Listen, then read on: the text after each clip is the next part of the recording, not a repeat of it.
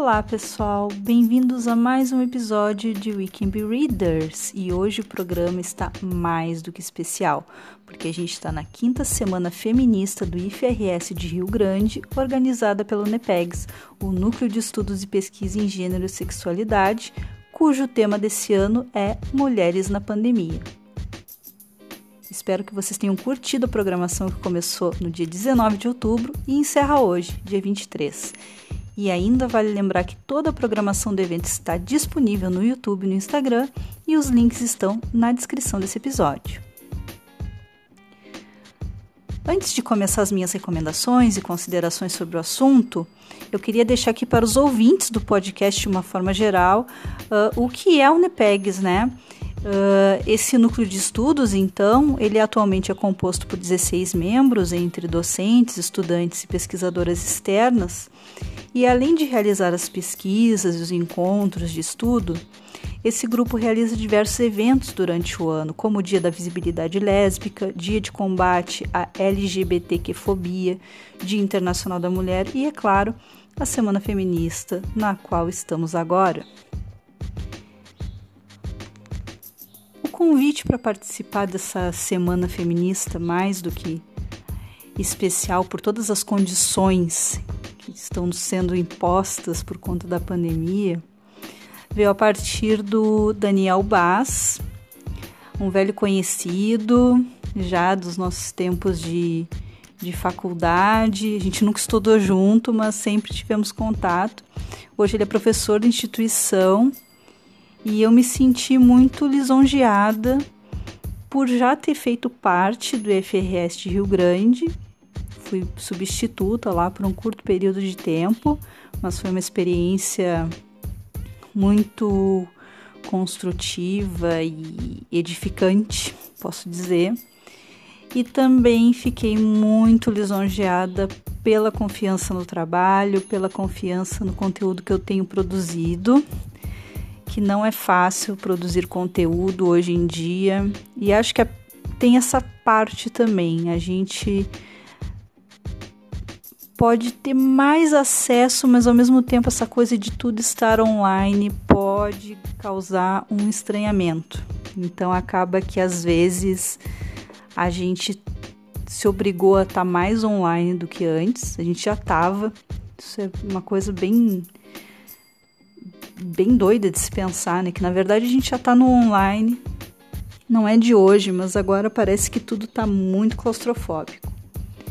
E aí, às vezes, a gente acaba perdendo de consumir certas coisas ou até preferindo não consumir certas, certos conteúdos, não porque a gente não goste, mas porque a gente já está cansado.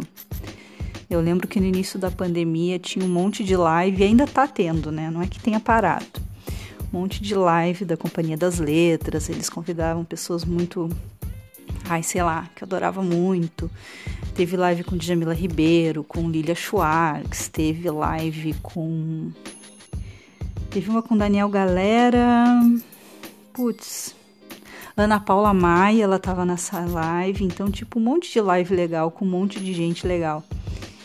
E com o tempo eu comecei a me desgastar um pouco, sabe? De não querer consumir mais uh, conteúdo ou preferir, eu não sei, sabe? É um, uma relação meio estranha, justamente por estar muito exposta em função de trabalho. Então, às vezes, ai, ah, tem uma live, eu tipo, tá, eu não, não aguento mais ficar na frente do computador ou do celular.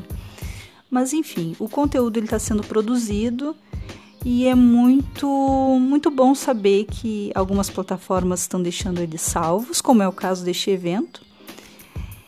Então, a gente vai ter o nosso tempo de respirar e retomar certas coisas. A gente espera, né, que possa ser assim. E eu achei a temática também dessa semana feminista muito pertinente, porque se o cenário atual mexeu com a vida de todo mundo e impôs novos desafios, redescobertas, reinvenções, para as mulheres com certeza isso foi dobrado, triplicado. Se a gente pensar no trabalho à distância realizado por um homem, com certeza não é o mesmo trabalho à distância realizado por uma mulher. Querendo ou não, uh, ainda existem né, algumas pressões sociais ou dentro de uma casa não se estabelece ainda a igualdade da divisão de tarefas. Então, tenho certeza que cada uma está vivenciando uma pandemia bem diferente e com certeza mais exaustiva. A gente pode dizer assim.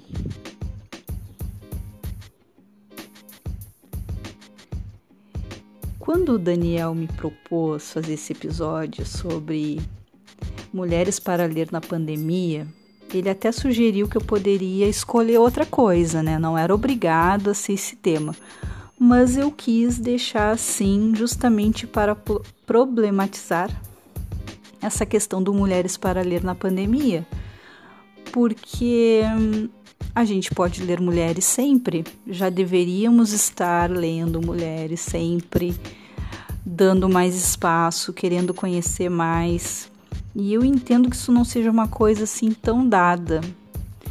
Às vezes é difícil a gente reparar que não está consumindo tanta coisa produzida por mulheres. Eu acho que é esse mindset. Olha, olha a linguagem coach aqui. Eu acho que é né, esse, esse pensamento difundido, esse status quo que, tipo, não, a representação de tudo é masculina e se naturaliza e a gente nem pensa que certas coisas poderiam estar sendo representadas pelo viés de uma vivência uh, de, a partir de uma mulher. Então, isso é uma coisa que eu já começo pontuando aqui. O quanto a gente busca ler mulheres, em que situações a gente sente a necessidade de ver uma representação diferente.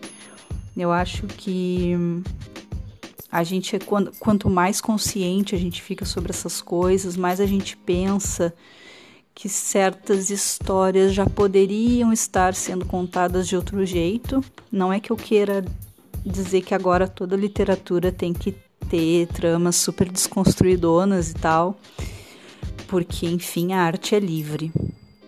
Mas pensar que dentro do nosso universo a gente pode ter uma pluralidade de personagens, uma pluralidade de contextos, de vivências. Já não cabe mais as mesmas pecinhas no jogo. Elas até podem existir, mas a gente tem que tentar expandir esse, esse tabuleiro aí de xadrez que tá meio esquisito, assim, né? Tentar deixar ele mais interessante.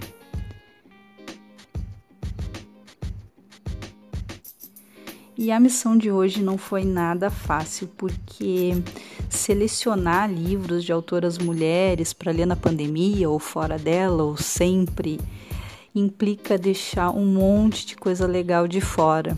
Então eu fui garimpar algumas coisas que eu tenho lido e acabo sempre retornando. Não é fácil escolher. Eu deixei muita coisa legal de fora, assim, eu tenho, eu tenho essa consciência, sabe? Mas eu precisava fazer uma seleção. Tentei não ir tão não regressar tanto no tempo, não dos livros, mas também na, na questão da, das minhas leituras, né? Peguei algumas coisas mais de dois, três anos para agora. Tentei não, não me passar assim, até para ter bem claro na memória as coisas que eu acabei lendo nos últimos tempos. Aqui no programa, muitos episódios já trataram de autoras mulheres, como foi o caso no episódio que eu comentei dois contos da Silvina Ocampo, a gente já teve dois livros da Ana Paula Maia comentados, eu e meu colega Regis Garcia. A gente bateu um papo sobre os romances nada sutis da Ana Paula Maia. Ela usa uma linguagem, um, uma história, personagens muito permeados pela violência. Os livros que a gente comentou foram Assim na Terra como Embaixo da Terra e Enterre Seus Mortos. Só pelo título vocês já pegam a vibe de Ana Paula Maia. Tem episódios sobre a literatura afro-brasileira escrita por mulheres também, que eu gravei com a minha amiga Lisiane de Lima, por conta de todo um trabalho que ela desenvolveu em uma disciplina na Universidade Federal do Rio Grande. Enquanto ela estava num estágio docente por lá, então ela fez um trabalho incrível, juntou muita autora legal.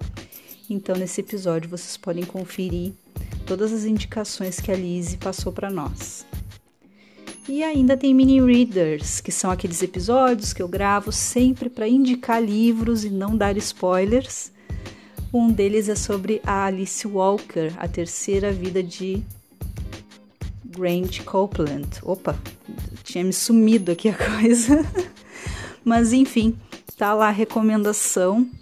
O mais interessante é que esse é o primeiro livro da Alice Walker e ela já chega botando o pé na porta. É um romance incrível. Quem é assinante da tag Experiências Literárias recebeu esse livro. Agora eu não vou lembrar o mês exatamente, tá? Mas, enfim, assinantes da tag, vocês têm esse livro em casa. Então, se vocês estão com ele aí e rolou aquela. Pá, será que eu começo? Será que eu não começo? Comecem, tá? Se precisa desse empurrão, tô dando ele agora. Comecem a ler, é muito bom.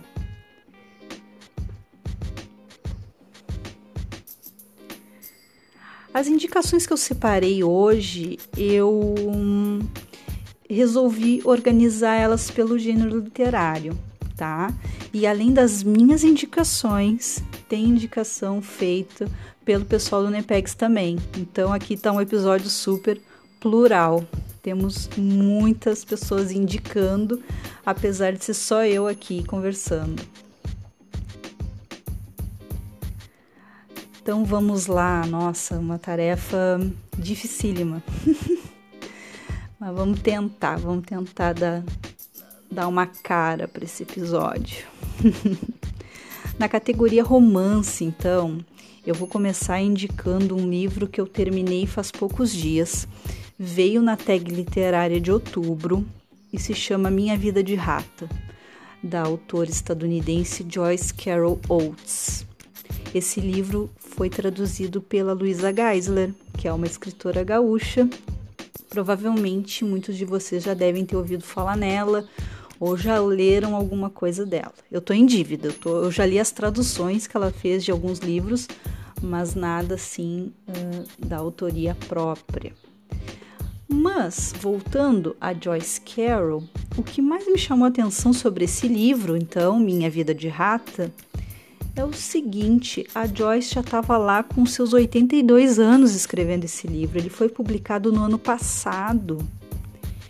Então eu achei muito interessante essa essa coisa do tempo, né? Ela publica então esse livro em 2019, mas a história se passa em 1992. Ela começa em 92 e se alastra até 2005.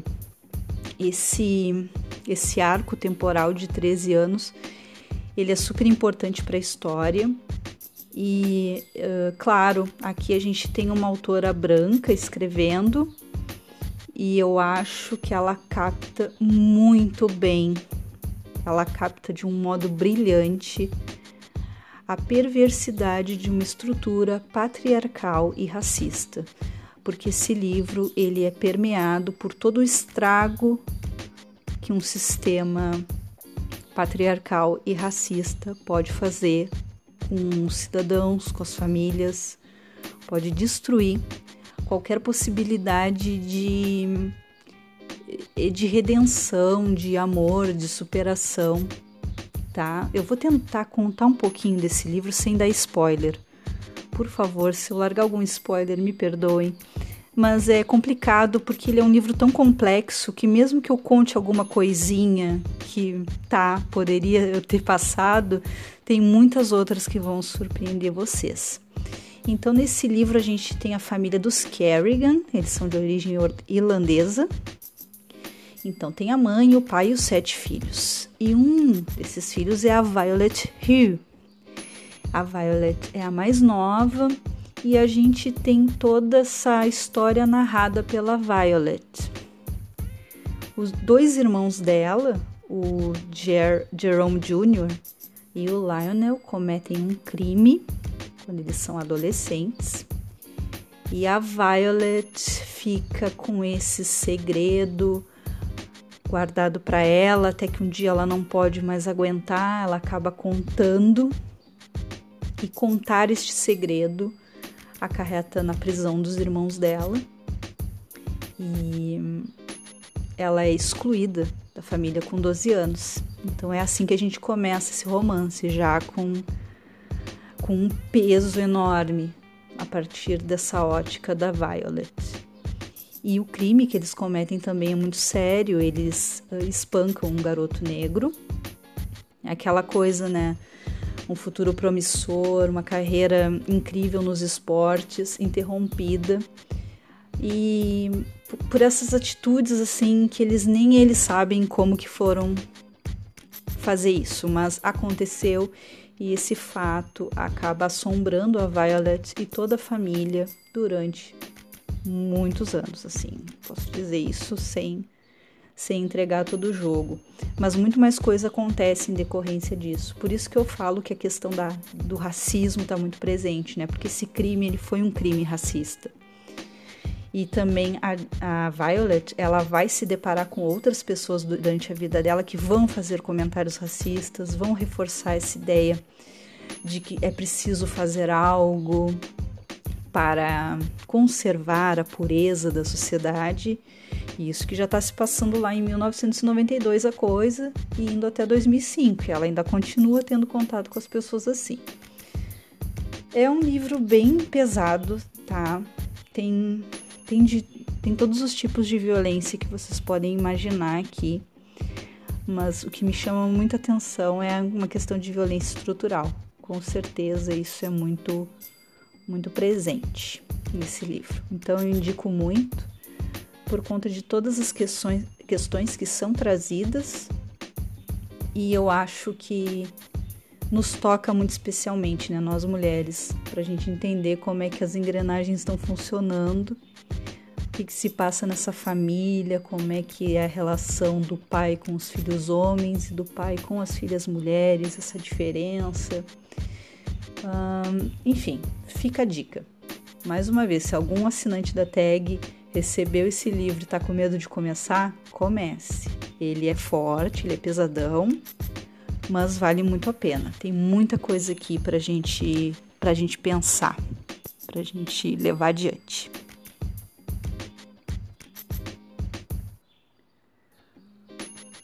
Os próximos livros que eu vou recomendar para vocês, eu não vou dar uma descrição muito detalhada das histórias, tá? Porque eu já li eles faz um tempinho. Então, fiquei com o Olho Mais Azul da Toni Morrison. Eu tô aqui patrocinando a tag, basicamente. Mas é que foi o livro indicado pela Djamila Ribeiro em uma das dos meses da tag do ano passado. E é também uma história bem pesada, de toda uma realidade de uma família negra estadunidense, histórias de violências dos mais variados tipos e contextos. E a gente tem essa menina tentando, não é tentando, na verdade, ela tem toda uma ela é permeada, assim como todos nós somos permeados pelos pelas representações brancas, loiras, olho azul, então é como se essa menina visse que a vida dela seria muito mais fácil se ela tivesse o olho mais azul. Não exatamente assim, tá, gente? Mas vamos pensar uh, nesse paralelo. Como é que eu sou, como que eu poderia ser para, para não sofrer, sofrer tantas injustiças. E agora eu tô falando nisso e lembrei uh, da, da Maya Angelou. Eu sei porque o pássaro canta, canta na gaiola, que tem uma passagem no início que é mais ou menos assim, sabe? Que ela fica refletindo dessa questão da cor dela. Então, livros muito interessantes que ajudam a gente a pensar fora da caixa e ter acesso a outras realidades, né? porque às vezes a gente consegue se colocar no lugar do outro e tentar entender. Mas em outros momentos a gente precisa estar bem mais imerso para para ter essa vivência mesmo sem viver e ter a empatia mesmo sabendo que a gente nunca vai sentir exatamente o que, que é um preconceito, né? Eu falo aqui do meu lugar de privilégio, né? Eu sou uma pessoa branca, então eu, eu posso ter empatia, eu nunca vou sentir a coisa em si, né? Então eu acho que esse tipo de livro da Toni Morrison, o da Maya Angelou, que eu mencionei agora, a gente também tem a Conceição Evaristo como a nossa referência aqui, né? Dessas experiências da escrevivência o que, que vivencia um corpo negro, eu acho hum, esses encontros da literatura fundamentais para a gente desenvolver a empatia, né? Porque eu acho um pouco demais. Ah, eu imagino como é que você se sente. Não, a gente não tem como imaginar. Né? A gente tem como sentir empatia, dar voz, puxar as manas, né? Pro, pro centro, para dar visibilidade às pautas, mas a gente não consegue imaginar. A gente consegue simpatizar e se solidarizar e dar força e tudo mais. Então, acho aqui eh, esses casos que eu mencionei ótimas oportunidades para isso, né? para a gente se atentar para outras realidades para além da nossa, né?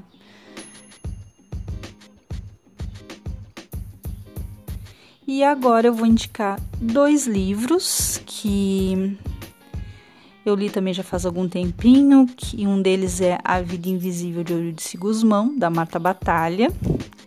Ele é um livro assim, tipo, tá, a gente tem uma sociedade patriarcal opressora, mas a autora inclusive escreve, né, numa parte introdutória, que ele é um livro que com certeza fala de uma parcela de mulheres que, em certo sentido, eram privilegiadas, né, de mulheres de classe média e tudo, então uh, ela reconhece isso, mas que em outros pontos foram apagadas. Então, acho bem interessante o modo como ela coloca isso né, na narrativa dela, dessa consciência de que eu vou narrar essa história com essas personagens. Não estou dizendo que as outras mulheres não existem e não passaram por coisas muito mais duras, mas aqui estou retratando esta parcela da classe média. Então acho bem interessante, acho a história bacana, tem adaptação, né, do cinema brasileiro A Vida Invisível. E que é um filme bem bacana. Eu gostei bastante da adaptação e, enfim, vale muito a pena. Eu gostei bastante também.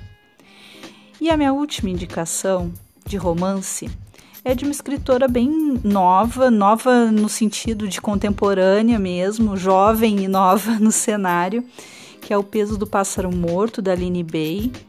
Eu até estava dando uma lida nas minhas reviews desses livros e sobre esse, o que me veio à memória assim de ter lido e de ter reparado é que essa, essa vida, né? Porque a, a personagem é, é, o arco dela entre os 8 e os 52 anos.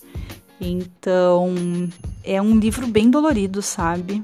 Eu confesso que no início eu não estava levando muita fé. Fiquei pensando, ai, será? Tava meio hypado na época. Eu disse, tá, vou dar uma chance. E tá. Achei ele bem tocante. Ele tem umas cenas bem bem fortes assim, ele exige uma um cuidado emocional assim na hora de lidar.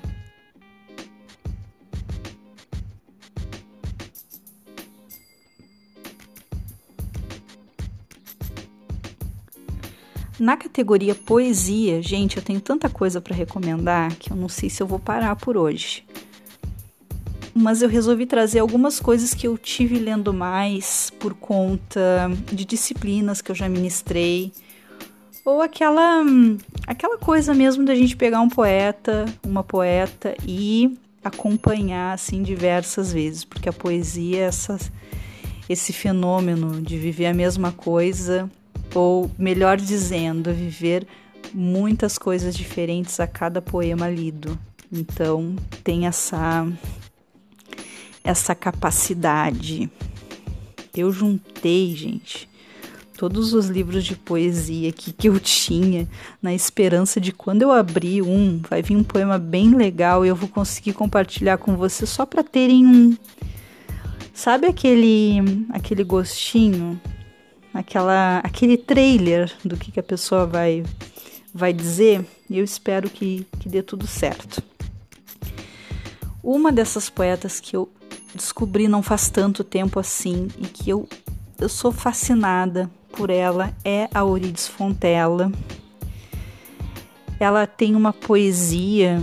Eu sei que a poesia, de um modo geral, ela é vista como difícil. Né? A primeira coisa que a pessoa diz: Ah, tô, tô lendo poesia, nossa, mas poesia é difícil. Eu não, não sou adepta desse. desse sim, desse pensamento, porque eu acho que a gente já nasce com a poesia na gente. Esta é a realidade. Eu acho que a gente tem muita capacidade e uma necessidade de consumir poesia também. Então é só uma questão da gente conseguir ajustar o nosso modo de ler. A gente lê narrativas, elas têm uma outra cadência, uma outra intenção. E a poesia, ela é outra coisa, ela é um mergulho diferente. Ela é um salto num abismo. Eu queria só declamar um poema da Euridice Fontella, só para vocês captarem o quanto ela é. Ela tem uns poemas mais longos, mas em geral ela é sempre muito sucinta, muito direta e deixa a gente pensando. Esse poema que eu vou declamar para vocês se chama Ode. O início, o mesmo fim. O fim, o mesmo início não há fim nem início. Sem história, o ciclo dos dias vive-nos. É isso, gente. É esse esse socão no estômago. Reflexões sobre o tempo, sobre a circularidade do tempo. O tempo passa, ele não passa. O dia é que vive a gente, não a gente que vive os dias. Eu gosto muito assim dessas reflexões temporais. Eu acho que isso é uma coisa até bem recorrente, né? Da literatura em si, refletir sobre o tempo, porque refletir sobre o tempo é refletir sobre a morte, já que a gente se reconhece como seres finitos. Então, sim, a gente está sempre nessa. Uh, nessa função do tempo, né? Sempre em função do tempo, falando do tempo, é porque a gente teme a morte mesmo. Ou quer ultrapassar a morte, né? Vencer a morte. Só lembrando, né, de destacar que a Euridice Fontella é brasileira, ok? Então, é das nossas. Maravilhosa. Tô dando uma procurada última aqui de alguma coisa que de repente possa chamar atenção. Vou ler outra aqui, encontrei. As coisas selvagens. A firme montanha, o mar indomável, o ardente silêncio. Em tudo pulsa e penetra o clamor do indomesticável destino. Viram? É isso aí. Os poemas curtos uh, têm essa sensação, e muitas pessoas que gostam de poesia, a gente acaba conversando, é essa coisa do, do poema muito curto nos oferecer essa complexidade que a gente não encontra, às vezes, num poema maior que se desenvolve um pouco mais, que no, nos dá mais pistas do que, que ele está querendo dizer. Com o poema curto, a gente tem que lidar com aquela, aquela síntese muito concentrada de imagens e tentar. Como é que eu vou dizer? Tentar significar essa coisa, né? Então tá, Orides. Orides foi check. Outra poeta que eu gosto bastante é a Adília Lopes. Ela é uma poeta portuguesa, ela ainda é viva. A Orides não, tá, gente? Desculpa não trazer tantas coisas biográficas sobre elas, é que eu queria muito indicar várias coisas, perdão mesmo. Depois vai naquele nosso amigo google.com.br e se vocês ficaram com curiosidade sobre a vida, sugiro uh, a Orides, na verdade, tem alguns documentários sobre ela no YouTube, então é bem fácil de achar. Fica a dica aí. Então, voltando para a Adília. A Adília ainda está em produção, ela é uma pessoa que produz bastante, posso dizer isso. A coletânea dos poemas publicados até agora, ela é enorme. Mas estou esperando, né, definitivamente parar. Não quero que ela se vá, não é isso. Mas eu pretendo ter uma ter uma edição definitiva depois, por enquanto. Ela está produzindo, então melhor não não ir ficando com um monte de coisa, embora seja impossível não querer ler a, Adília. Ela tem um livro publicado em 2000 que se chama Irmã Barata, Irmã Batata. Ela tem um humor bem interessante, tá, gente? Isso a gente pode ter certeza. Eu tenho essa coletânea, essa antologia, aqui estão as minhas contas organizada pela Sofia de Souza Silva, pela editora Bazar do Tempo, tá?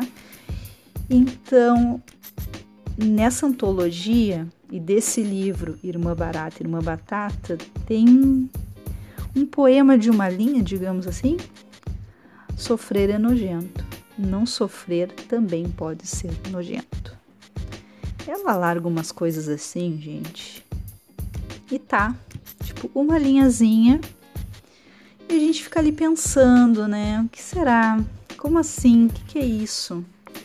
Ou às vezes a coisa bate muito muito direta. Nossa, é isso mesmo. O sofrimento, o não sofrimento é muito interessante. Eu queria ler um para vocês que é um pouquinho mais extenso, mas não é tanto, tá? Mas vamos lá. Poetisa fêmea, poeta macho. Esse é o nome do poema e tem um subtítulo: Clichê em papel couché. 1. Um, eu estou nua, eu estou viva, eu sou eu. Eu uso gravata e olhe, não foi barata. 2. Sou uma poetisa fêmea, falo do falo, sou um poeta macho, sacho. 3. Sou um poeta macho, sou um desmancha prazeres, sou um empata fodas. Sou uma poetisa fêmea. Para mim, tudo é bestial. 4. Sou um poeta macho, sou arrogante, sou um pé de Dante. Sou um poeta macho, sou um fato, sou um fato. 5. Sou um poeta macho, tenho um gabinete, sou uma poetisa fêmea, escrevo na retrete. Sou um poeta macho, sou um badalo, sou uma poetisa fêmea, calo-me. 6. A poetisa fêmea toca viola, o poeta macho viola. 7. Senhora doutora, os seus seios são feios. O poeta macho assina o despacho. 8. Não tenho culpa, não tenho desculpa, não tenho cuspo, não tenho tempo. 9. Natália Correia, Mário Soares. Antes me põe um cacto, mas não me mata. Esse foi um dos, dos mais longos da Adília. Ela, pela, por essa antologia que eu tenho aqui, ela mescla um pouco os mais longos, outros mais diretos, como eu acabei de ler para vocês também.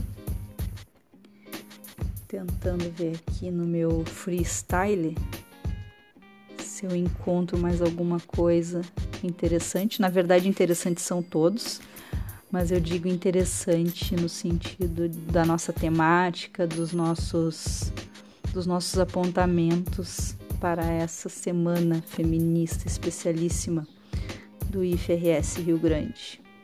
Ah, tem um aqui que eu gosto muito. Depois já vou passar para outra poeta. O meu tempo, 1960-1993. Agora as pessoas não sabem morrer, estar doentes, sofrer, ter prazer, tocar-se. Dantes também não. É isso. Adília Lopes, portuguesa, recomendada, maravilhosa, magnífica. Check. A próxima na nossa lista, gente, coloquei aqui Hilda Hilst, que é uma uma autora que às vezes eu acho que o que chega a nós a respeito dela não é exatamente o mais acertado. Por quê? Muitos de vocês já devem ter ouvido que a Hilda Hilst é a desbocada, a pornográfica, a e aí vai, né? Tudo, tudo nesse sentido. Hilda Hilst é, não tem sutileza, sei lá. Sempre nesse sentido de uma escrita mais pesada, mais. Eu nem sei dizer, né, gente? Porque eu conheci a Hilda Hilst através da poesia. E quando eu comecei a ler a poesia dela, eu fiquei pensando, gente, ok, ela tem uma poesia erótica, mas se a gente for pro lado do escárnio, do, do depravado, do pornográfico, a poesia dela é sublime. É um encontro com o sublime. A gente tem na prosa todos esses outros adjetivos. Então, não é nem que eu ache um problema ela ser assim na prosa, mas pode afastar muita gente que teria interesse em buscar coisas dela, ficar uh, é categorizando, né? Essa prosa ah, pornográfica, debochada, sei lá, depravada e tudo isso, tá? Então a gente pode dizer que a Hilda ela tem várias faces, né? Mas na poesia ela é sublime, ela ela tem não é eu não quero desqualificar a prosa não é isso mas a gente sente que a poesia dela está fazendo outras coisas ali ela tem um, um, outro tipo de tratamento um outro tipo de relação com a poesia ela pensa através da poesia eu acho que é isso que, que me passa ela reflete muito questões muito humanas através da poesia Inclusive, ela tem uns poemas bem voltados para a questão da morte. Eu acho que ela ensaia muito bem isso também. Ela começa a escrever um pouco mais. Como é que eu vou dizer? Com um pouco de receio desse momento final, e depois a própria vivência dela, que ela vai se acostumando com certas coisas né? Tipo com a ideia da morte. Ela passa por umas experiências meio sobrenaturais, que tá tudo bem. Ela teve a vibe dela e acreditava naquilo e maravilha. Então, a partir disso, ela a gente nota na poesia dela que ela muda o tom para se relacionar com a morte e fazendo uma reconciliação eu acho que isso fica muito, muito claro quando na vida dela ela resolve, né? Ela resolve pessoalmente a relação dela com a morte e isso reflete na poesia. Eu acho muito, muito legal. Legal não é bem a palavra, né, para isso, mas tudo bem. Eu estava aqui procurando um poema da Hilda que não fosse tão extenso, acabei de encontrar. Eu gosto muito dele, então, ele tá todo riscado, tem post-it, então foi super fácil de achar. Ele tá no livro do Desejo. É que o do Desejo ele é separado em vários livros, né? Ele é uma reunião de vários livros e esse poema que eu vou ler, ele tá em Da Noite. É o poema 8. Costura infinito sobre o peito, e no entanto só água fugidia e amarga e sou crível e antiga como aquilo que vês. Pedras, frontões no todo inamovível. Terrena, me adivinho montanha algumas vezes. Recente, inumana, inexprimível. Costura infinito sobre o peito, como aqueles que amam. É isso aí, gente. Não sei nem o que dizer. Em vários momentos deste podcast eu fico sem palavras. É um tiro.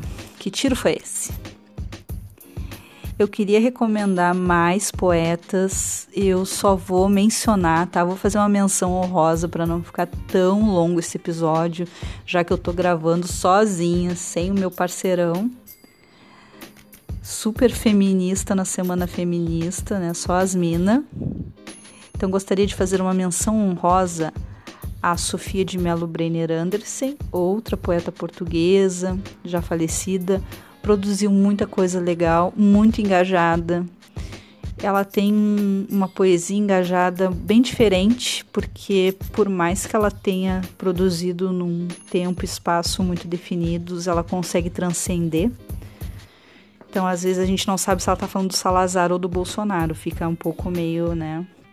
As coisas meio que se tocam, infelizmente, porque algumas coisas não mudaram nestes anos todos, né? E agora eu falei que só ia fazer menção honrosa, mas eu tô de olho num poema aqui da Sofia que ele precisa ser lido. Então eu peço a paciência de vocês para ouvir este poema chamado As Pessoas Sensíveis. As pessoas sensíveis não são capazes de matar galinhas, porém são capazes de comer galinhas. O dinheiro cheira pobre e cheira a roupa do seu corpo. Aquela roupa que depois da chuva secou sobre o corpo porque não tinham outra. O dinheiro cheira pobre e cheira a roupa, que depois do suor não foi lavada, porque não tinham outra. Ganharás o pão com o suor do teu rosto, assim nos foi imposto, e não com o suor dos outros ganharás o pão. Ó vendilhões do templo, ó construtores dos, das grandes estátuas balofas e pesadas, ó cheios de devoção e de proveito, Perdoai-lhes, Senhor, porque eles sabem o que fazem. É isso, gente. Esta é Sofia, um gostinho, tá? Bem pouquinho. Poema As Pessoas Sensíveis. Eu tô com uma com essa coletânea que saiu pela Companhia das Letras, Coral e outros poemas, tá? Então aqui vocês podem encontrar uh, as pessoas sensíveis. Nossa, falei, falei um pouquinho, falei bastante. E para a categoria contos, não, podia, não poderia deixar de fora, eu selecionei A Fúria da Silvino Campo. Como eu falei, já tem episódio aqui no podcast. Então vocês podem procurar lá o episódio 3, se não me falha a memória comentei dois contos, A Casa de Relógios e A Fotografia. E é interessante porque, embora este episódio não seja sobre o horror, que foi a grande temática que eu tentei trazer para o mês de outubro, a Silvina Ocampo, ela é terrorzão, assim, né? Ela tem uns, umas sacadas, assim, que mexem com o grotesco, o bizarro, então, ok, a gente pode dizer que a Silvina entrou tanto no assunto da Semana Feminista quanto do podcast como um todo que ficou aí em torno do tema do, tema do horror para esse mês. E outro livro de contos que eu gostaria de indicar para vocês, mais uma vez indicado pela tag Experiências Literárias de março, que foi o livro Um Homem Bom é Difícil de Encontrar e Outras Histórias da Flannery O'Connor. Eu já tinha ouvido falar muito desse conto, já tinha ouvido falar muito da Flannery O'Connor, mas eu nunca tinha lido nada dela. Então esse livro foi uma grata surpresa uh, e eu coloquei a, a Silvina e a Flannery porque foram os livros de contos mais recentes que eu li e gostei, mas elas têm um pouco de similaridade no sentido de que são livros pesados. A gente termina de ler a Silvina no chão. Tu, tu acha que tá, não, é ok, esse conto aqui vai ser legal, vai ter alguma coisinha triste, mas vai acabar. Tá, vou conseguir lidar com isso. Não, não dá para lidar com nada que você leia da Silvina Ocampo tá? Ela é muito profunda. Essa questão da maldade é muito presente ali, de uma maldade quase que natural, quase que a pessoa não percebe que está fazendo. E na, na Flannery O'Connor eu também senti isso, sabe? Essa coisa de que o, o humano ele vai ter sempre essa falha, sabe? E também Flannery, estadunidense, questão racial muito presente, autora branca, mas que consegue, sabe, porque às vezes a pessoa ela tá num certo contexto, ela fica na sua bolha escrevendo sobre a bolha.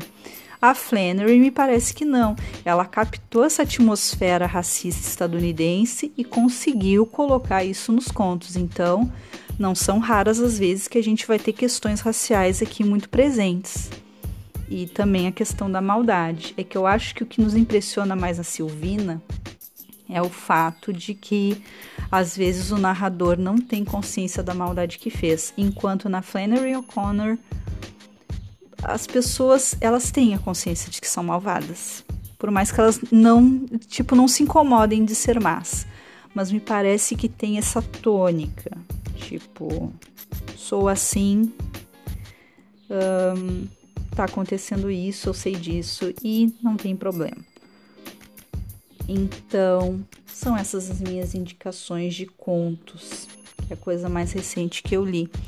Na verdade, o gênero que eu menos leio é conto, tenho que confessar para vocês. Eu acho que. Eu não sei, não sei o que, que me dá. Sinceramente, não sei. Sendo que eu gosto de tantos contistas, tipo Borges, uh, a própria Flannery O'Connor, a Silvina Ocampo, que eu acabei me apaixonando por ela. A Tag também enviou, agora eu não vou lembrar o mês, mas um livro de contos da Jun Palahiri, intérprete de Males, que é excelente, toca muito na questão de imigração, tá? Então já ficou uma outra indicação uh, de contos aqui de mulheres, escritoras mulheres e é isso, né, gente? A gente faz uma seleção e deixa uma porção de coisas de fora. Isso deixa a gente muito triste. Mas, felizmente, o pessoal lá do Nepegs mandou suas indicações de leitura, tá? De livros escritos por mulheres. Alguns deles eu não, não conheço, tá, gente? Então não vou tecer nenhum comentário, mas alguns deles eu conheço, então vou poder vou poder dar meu pitaquinho aqui. Então, a Lucilene Ribeiro, ela selecionou cinco, não, opa, quatro livros. O primeiro deles, A Origem do Mundo, uma história da vagina versus o patriarcado, da Liv Stromkist. Uh, não conheci esse livro, já tô indo atrás. O título é bem interessante. Depois, um classicão, Frankenstein, da Mary Shelley, Tô em dívida com esse. Sim, gente, acreditem. Eu estou em dívida com Frankenstein. Vou aproveitar o mês do horror para colocar em dia, de repente.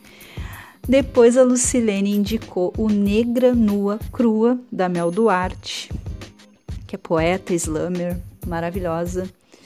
Eu não, na verdade, não conheço muito o trabalho da Mel Duarte, eu já li alguma coisa, mas eu sei que este livro é da hora. E depois, mais uma indicação da Lucilene inferior é o caralho, né? Tipo, tem um asterisco ali, mas saiu. Da Angela Saini. Não conheço esse livro, vou atrás. Embora eu tenha problemas com livros que tem foda-se e caralho no título, mesmo eu sendo uma pessoa que não filtra o palavrão. Mas vamos lá. Vamos buscar então, essas foram as indicações da Lucilene. Agora, do Daniel Baz, então, ele indicou a HQ Fun Home, da Alison Bechdel. Eu ainda não li essa HQ, mas eu tô muito curiosa. Sabe quando tu tem ela salva ali para ler em, em teu PDFzinho amado? Tá ali, tá esperando. Depois tem Heimat, Ponderações de uma Alemã sobre sua terra e história, da Nora Krug. Também é novidade para mim. Vou ter que anotar na minha listinha. Depois, Um Defeito de Cor, da Ana Maria Gonçalves. É um, é um livro muito comentado, né, gente? Tudo que é lista e recomendação tá sempre esse livro aqui. Ele é um livro extenso também. Então, se você tá pensando em ler um defeito de cor, tem que reservar um tempinho maior que ele, ele vai exigir um pouquinho mais. Também está na minha lista de possíveis livros para ler no futuro. Vamos de novo mais um do Daniel. Memorial de Maria Moura, da Raquel de Queiroz. Confissões aqui, nunca li Raquel de Queiroz. Pasmem, nem pro vestibular. Que loucura. Agora eu me entreguei, né? Eu sou uma pessoa que eu fiz vestibular. E a última indicação do Daniel é Poemas da Recordação e Outros Movimentos da Conceição Evaristo. Esse aqui eu já li, gostei bastante. Ele tem uma, como é que eu vou dizer assim, uma flutuância muito interessante, né? A Conceição Evaristo, eu não sou uma super conhecedora, tá, gente? Mas eu acho ela é assim, ela gosta de construir imagens flutuantes, imagens da água. Mas isso porque eu sou meio eu estudo umas coisas do imaginário, sabe, com o elemento, eu não posso uma água, um fogo, uma terra, eu já fico lá, Capitão Planeta do lance. Mas eu acho que a Conceição Evaristo ela trabalha muito bem as imagens da água nas suas diferentes manifestações. Então tá, essas foram as recomendações do Daniel. Agora a gente passa para os livros indicados pela Maria Gabi. A gente tem Meninas Selvagens, da Horry Power, esse livro tá no meu Kindle, quero muito ler. Ele tá classificado na capa, se não me falha a memória, a frase é assim: uh, horror feminista, terror feminista, uma coisa assim. Fiquei curiosíssima, já tá lá. Depois, Orlando da Virginia Woolf. Também preciso, preciso ler Orlando. É muito interessante assim a história, né? Então, quando a gente pega a sinopse ali, o que, que vai acontecer, ele parece ser muito interessante, só ainda não consegui ler. Tá aqui, tá na fila. E mais um da Virgínia, Mulheres e Ficção. Também tá me faltando. Gente, tô em dívida com Virginia Woolf. Socorro. Tá? Então, esses três foram indicados pela Maria Gabi. Depois, a gente tem a Yasmin indicando O ódio que você semeia, da Andy Thomas. Não conheço ainda, Rainha Vermelha é uma saga da Victoria Aveyard. Também não conheço ainda. É bom que eu tenho o arquivo, né? Aí depois eu só vou digitando lá na internet para ver onde é que eu consigo comprar. Tô com as indicações super na mão aqui, né? Tudo divididinho, organizadinho. Depois, É Assim Que Acaba, da Colleen Hoover. Objetos Cortantes, da Gillian Flynn. Nimona, da Noel Stevenson. Então, esses aqui, gente, que é. Opa, eu me atropelei um pouquinho, tá? As indicações da Yasmin foram até objetos cortantes. Na verdade, essas indicações eu não conheço nenhum, vou ter que procurar. Mas esse aqui, Objetos Cortantes, virou série, se não me engano, que é Sharp Objects. Eu não lembro em que canal, em que streaming. Então tá. Vão anotando. Esse episódio tá assim, né? Uma vertigem das listas, só que feminista. Então, o Nimona da Noelle Stevenson foi indicado pela Brenda. A Brenda foi humilde, indicou só um. Também não conheço. Gente, eu tô muito por fora. Tô me sentindo desatualizada. Preciso, preciso me colocar em dia. E agora a gente tem umas indicações da Kimberly que indicou dois livros excelentes da Daniela Arbex, que é o Todo Dia Mesma Noite, a história não contada da Boate Kiss, e também o Holocausto Brasileiro, que é sobre o Hospital Colônia. O hospital é até eufemismo, né? Era quase um campo de concentração mesmo, para onde mandavam as pessoas com alguma necessidade especial, ou então a pessoa simplesmente queria, sei lá, imagina uma ideia louca, eu sou mulher e quero trabalhar.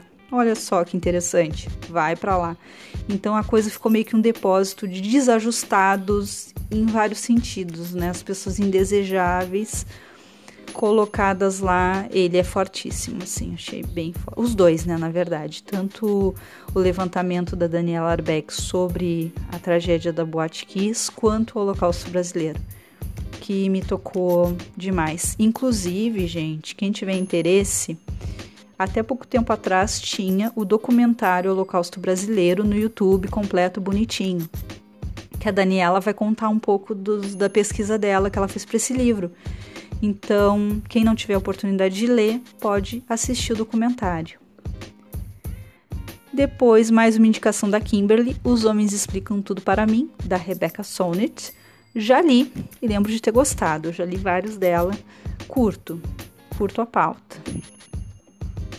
E o último que ela indicou foi, foi Querem Nos Calar, poemas para serem lidos em voz alta, organizado pela Mel Duarte. Então, esse livro a gente tem um monte de slammer, poeta foda pra caramba, de diversas regiões do Brasil, tá? Então, maravilha. Então é isso, gente. Essas foram as indicações. Acabei me estendendo bastante. Achei que eu não ia ter muita coisa para falar e surpresa, rendeu bastante esse assunto. Queria agradecer a todo o pessoal do Nepegs que depositou a confiança no meu trabalho. Muito honrada mesmo de fazer parte desse evento. Não esqueçam de seguir a gente nas redes sociais, arroba tudo junto, no Instagram e no Twitter. Eu também tenho um blog, é su, S-U-E, tá? Su R Rubira blogspot.com. Ele tá meio empoeirado, mas eu prometo que vai ter post novo em breve. Eu preciso muito falar sobre esse livro da, da Joyce Oates. Eu fiquei, tipo, impactada, fiquei no chão com o livro dela. Então, em breve eu vou postar coisa nova no blog, tenta acompanhar nosso trabalho. E é isso, curtam a programação da Semana Feminista porque ainda vai estar tá lá disponível nas plataformas YouTube e Instagram. Por enquanto é só. Muito obrigada. Tchau.